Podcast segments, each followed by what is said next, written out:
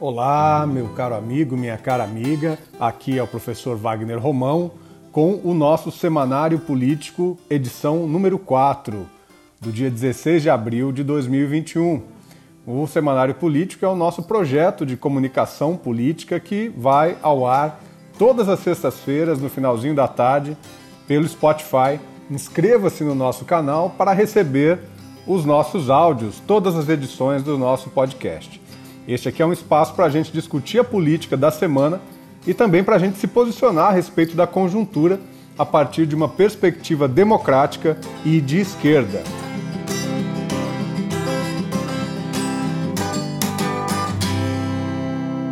A semana foi bastante agitada, mas eu escolhi para esse nosso número 4 discutir três temas. Primeiro, nós vamos falar sobre um tema que já conversamos na semana passada que é a CPI no Senado, a CPI da Covid.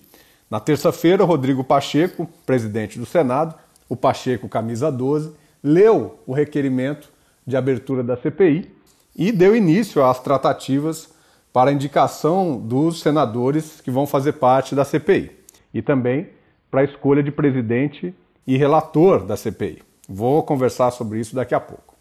O segundo tema foi a decisão do Supremo de ontem que ratificou a decisão é, do ministro Faquim, a manutenção do despacho do ministro Faquim, que também a segunda turma é, do Supremo Tribunal Federal havia decidido favoravelmente, e que é, libera Luiz Inácio Lula da Silva para concorrer à presidência da República em 2022. Eu conversei sobre esse tema com meu amigo, advogado Eduardo Surian.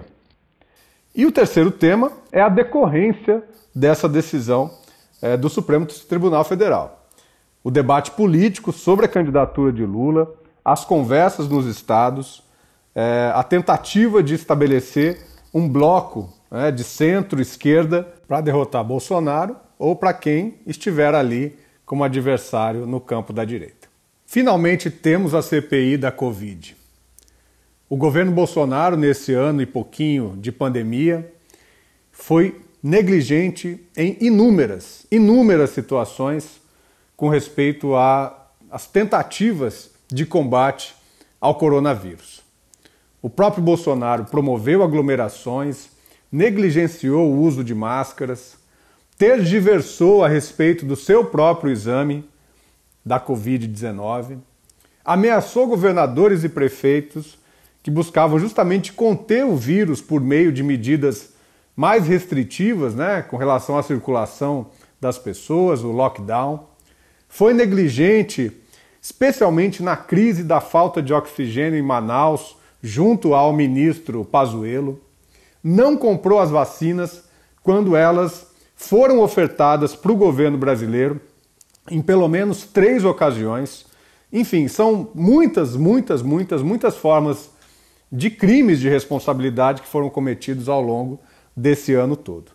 E aí, finalmente, após a intervenção do Supremo Tribunal Federal, nós temos aí essa CPI da Covid, que foi instalada na terça-feira pelo uh, Rodrigo Pacheco, Pacheco Camisa 12, que não teve outra alternativa a não ser criar a CPI.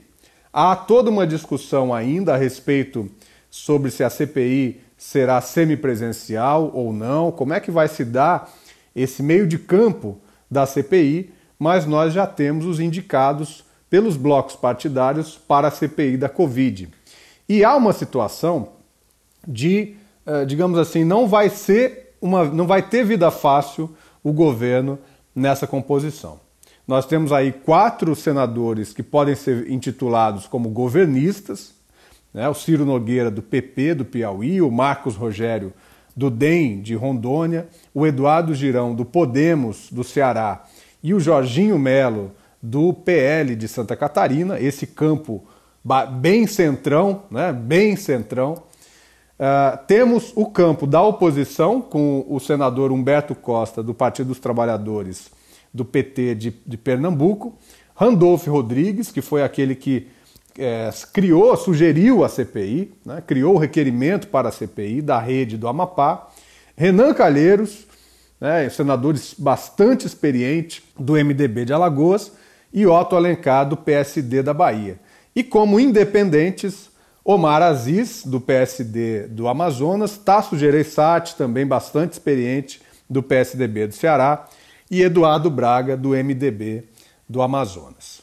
Ah, o que parece é que há uma possibilidade grande de que o senador Omar Aziz seja o presidente da CPI e aparentemente há uma maioria, as informações é que existe uma maioria para que Renan Calheiros seja o relator da CPI, que na verdade é o principal, é o principal papel né, dentro da CPI. Né? Dizer, o relator é como que um, um, um investigador, o chefe das investigações, é aquele que faz a pesquisa, que faz o levantamento de informações e que vai produzir um parecer que tem que ser uh, substantivo no sentido de que ele precisa trazer informações, trazer provas, é, sustentar né, um parecer que vai indicar é, eventuais crimes, que vai indicar eventuais mudanças que têm que ser feitas no caso no tratamento da Covid.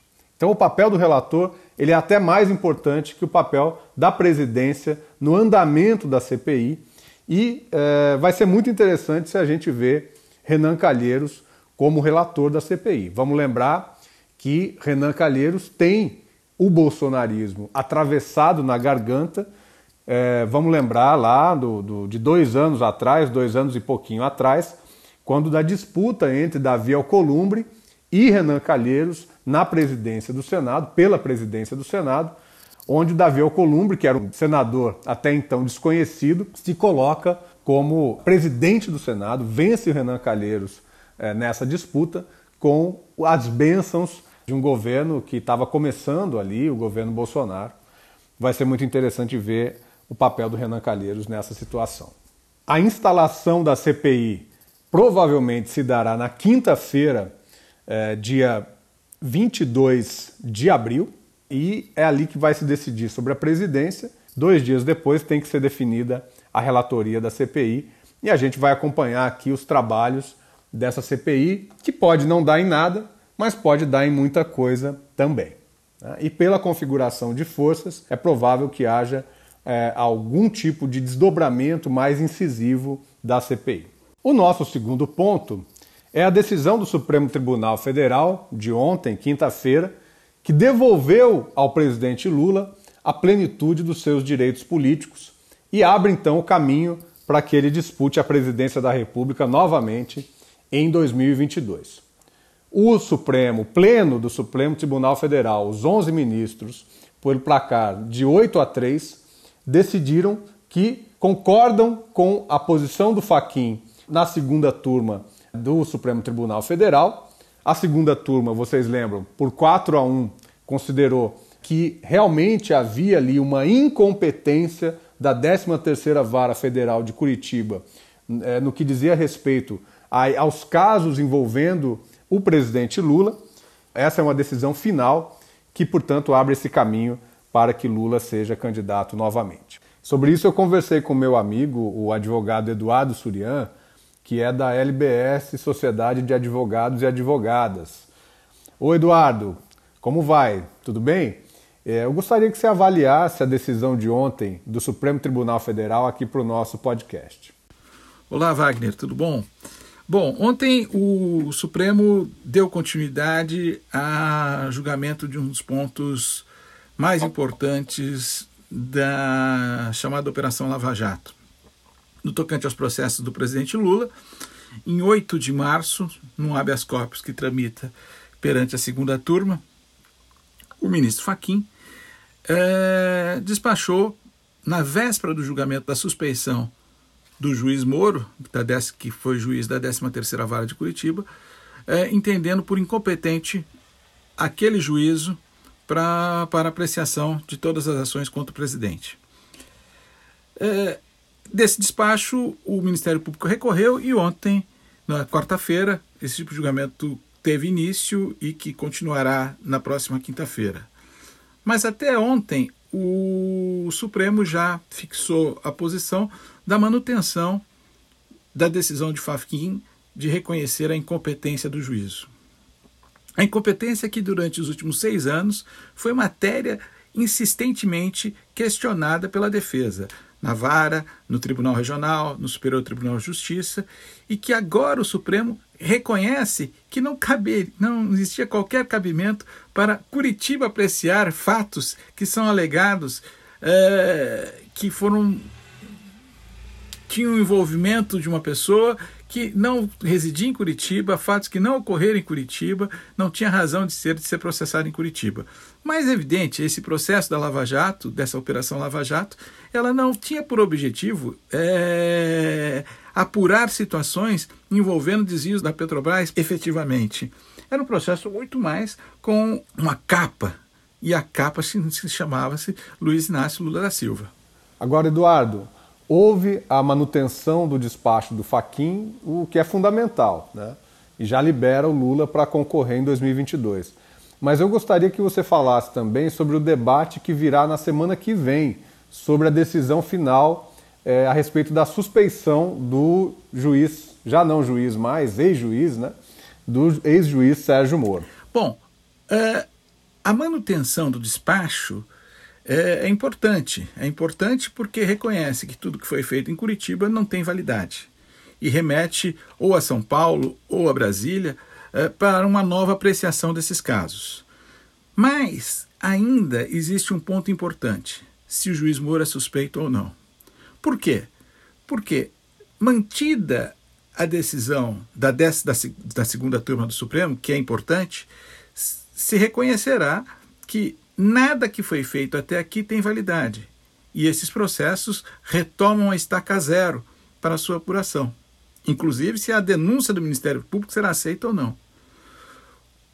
O despacho do, do ministro Fachin, caso seja mantido, reconhecendo a perda de objeto da suspeição, ele é, devolve ao novo juiz a apreciação se os atos feitos, apurados na 13ª vara vão ser aproveitados ou não. Então, é possível ainda dar é, validade a atos que já comprovadamente no processo de suspeição e em toda a operação da Vaza Jato se evidenciou de um total desvio ético e um desvio de imparcialidade, quer do Ministério Público, quer do juízo. Portanto, a decisão de ontem é importantíssima para estabelecer um ponto claro. Curitiba não tinha competência e a prisão do presidente Lula foi uma prisão arbitrária. Totalmente arbitrária, totalmente injusta, que deixou uma pessoa por mais de 580 dias preso num cárcere e impediu que as eleições de 2018 tivessem o um curso normal e da legalidade. E nós temos o resultado aí, hoje, vendo o que está acontecendo no Brasil. Abraço, Wagner. Obrigado, Eduardo. Forte abraço. Gostaria de contar com a, com a tua colaboração sempre aqui no nosso podcast, tá bom?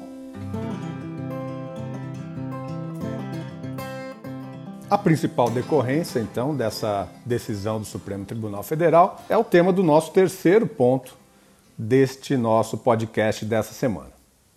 O que fará Lula qual será a estratégia do PT para constituir a sua candidatura? A gente sabe que Lula hoje é líder nas pesquisas. Me baseio aqui em uma pesquisa do Poder Data que dá Lula com 52% no segundo turno contra 34% do Jair Bolsonaro. É uma pessoa extremamente experiente e faz política de uma maneira bastante diferente de Jair Bolsonaro.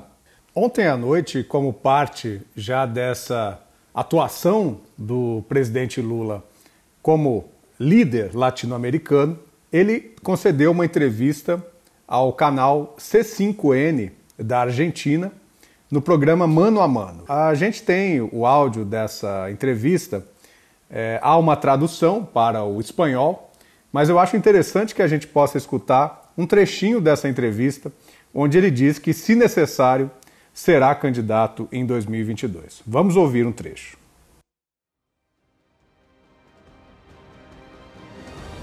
Presidente Lula, el gustazo de saludarlo, de verlo en libertad y de verlo por la vuelta en Brasil. Muy buenas noches, un gustazo desde Argentina saludarlo.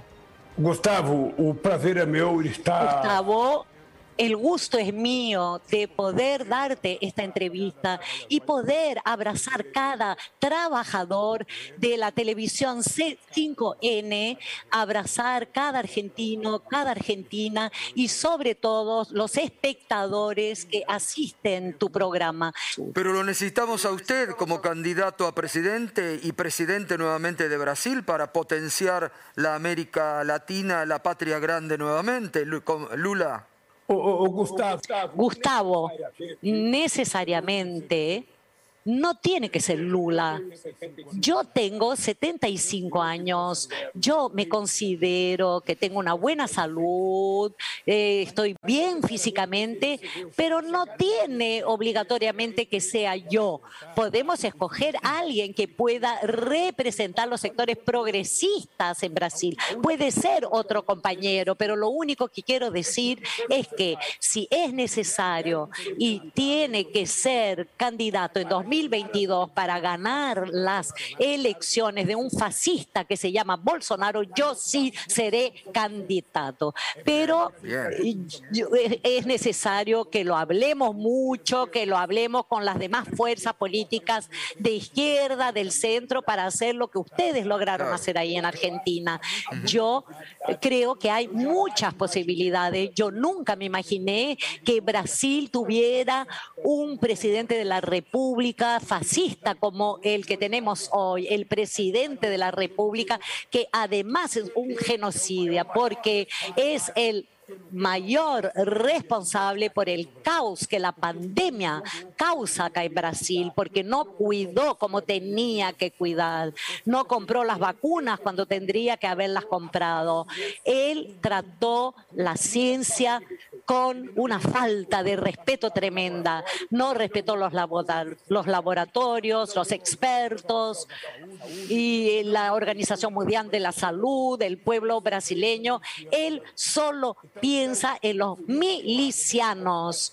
Eh, por eso yo creo que la democracia va a volver y espero poder participar de este proceso que le devolverá al Brasil la esperanza, la alegría, la posibilidad de construir un país que sea mejor, porque ya lo hicimos entre 2003 y 2014. Es posible que Brasil sea un socio de Argentina, de Chile, de Bolivia, de Venezuela, de Ecuador, de Uruguay, de Colombia. Eso es posible. Ya lo hicimos una vez y podremos hacerlo una vez más. Nuestro continente latinoamericano no ha nacido para que eh, se lo tomen los ricos. Es posible que los pobres, que los pueblos pobres se despierten en la mañana, desayunen, almuercen, cenen, trabajen, que reciban un salario, que tengan acceso a la cultura, a la universidad,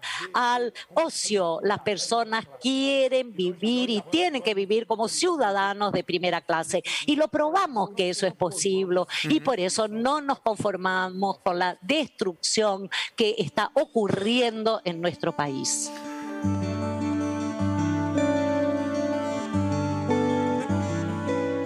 Lula é um conciliador, é um articulador político, vai pensar muito bem nas conexões, nas coligações que vão ser feitas nos estados, e esse é o debate que já está sendo feito em todos os partidos políticos. É claro que não vão ser todos os partidos políticos que vão embarcar na candidatura Lula, mas uma boa parte dos partidos de centro e de esquerda vão estar com Lula em 2022. Dentro desse cenário, eu queria colocar alguns pontos iniciais para a gente pensar. A primeira coisa é o cenário dos partidos políticos no Brasil. Nós temos o sistema partidário mais fragmentado do mundo e com a possibilidade de que, se não houver uma mudança nas regras estabelecidas há alguns anos atrás, que nós tenhamos agora em 2022 o primeiro momento em que vai se colocar a questão da cláusula de barreira, que foi estabelecida justamente para que houvesse uma diminuição dessa quantidade absurda de partidos políticos que nós temos no Brasil hoje. Então, a partir de 2022, os partidos vão precisar de pelo menos 2% dos votos válidos distribuídos em pelo menos um terço das unidades da federação dos estados, ou vão ter que conseguir eleger 11 deputados federais distribuídos em nove estados. E, além disso, a cláusula de barreira ela vai ficar mais rígida com o passar do tempo e vai exigir em 2026 2,5% dos votos válidos e no mínimo 3% a partir de 2030. Essa legislação ela é muito interessante porque ela diminui o número de partidos políticos, mas ela provoca sim mudanças importantes. Partidos tradicionais da esquerda brasileira, né, partidos que é, é, têm uma trajetória e têm uma atuação política muito firme, podem é, vir a ser extintos e ter que se juntar a outros partidos para que os seus, né, enfim, os seus agentes políticos, os seus militantes possam sobreviver nesse cenário. Mas, por outro lado, nesse campo da direita fisiológica, partidos muito pequenos, essa legislação também provocará, se for mantida, porque também já há é, notícias de que há, há, há o desejo né, do próprio Arthur Lira e do próprio Centrão em rever essa legislação. É uma legislação que ela me parece mais positiva do que negativa e pode ajudar a diminuir o número de partidos e dar mais racionalidade para o sistema partidário, para o sistema político brasileiro. Então, esse tema ele vai ser um tema importante nas eleições, é, a depender da decisão que vai se colocar. Se mantém esse, essa, esse, essa, essa proposta, essa legislação, ou se ela vai se modificar. Né? Então, e ela vai ter um impacto também, porque há uma tendência aqui para que os partidos possam sobreviver, eles busquem é, os famosos chamados cabeças de chapa. Então há uma possibilidade de que esses partidos venham a lançar candidatos para que eles possam é, obter esse número mínimo de votos e esse número mínimo de deputados para se manter no jogo político partidário.